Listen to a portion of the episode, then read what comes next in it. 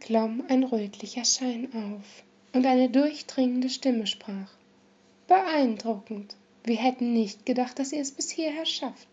Ihr weigert euch nach wie vor aufzugeben. Verratet uns, Thealor Aranthean, woher nehmt ihr diese Kraft? Von eurer süßen kleinen Prophetin wissen wir es ja bereits.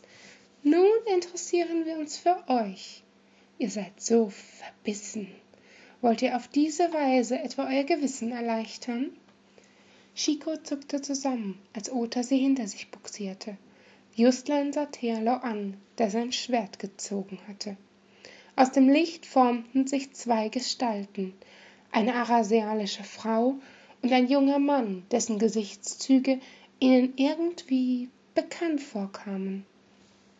Er kann nicht in Inodan bleiben, Thealor, sprach sie und kassierte damit entgeisterte Blicke. Die Schwangerschaft konnten wir verbergen, aber ein Kind? Du musst mit ihm türmen, dahin, wo dich niemand erkennen wird. Es tut mir leid. Mir hätte früher klar sein müssen, dass unsere Liebe unmöglich ist. Eine Lichtgeborene und ein Sterbliche. In den Augen der Welt wäre das nichts anderes als Ketzerei. Thealor selbst wirkte bestürzt. In seinem Kopf durchlebte er das Gespräch aus seiner eigenen Erinnerung. Doch seine jüngere Version antwortete entschieden. Nein, ich kann das nicht, Irlander. Du weißt, der Rat steht kurz davor, mich zum Großmeister zu ernennen. Ich habe Verpflichtungen, verdammt.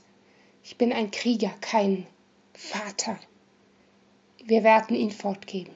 Es ist besser für ihn und für uns. Keiner der Gefährten rührte sich. Sie waren geschockt von den Worten des Großmeisters. Was wäre wohl passiert, wenn ihr euch um euren Sohn gekümmert hättet? Wahrscheinlich hätte er niemals diese Leere in sich gespürt, die ihn die Götter hassen ließ. Und er wäre nicht gegen sie in den Krieg gezogen.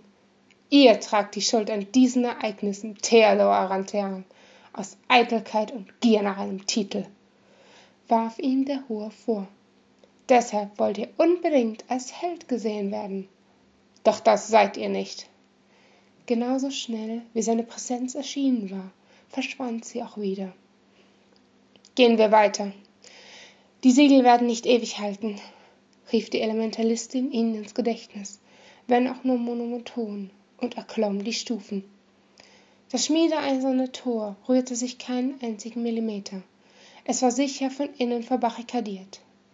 Kurz überlegte Chico, es genauso aufzubrechen wie jenes beim Schloss.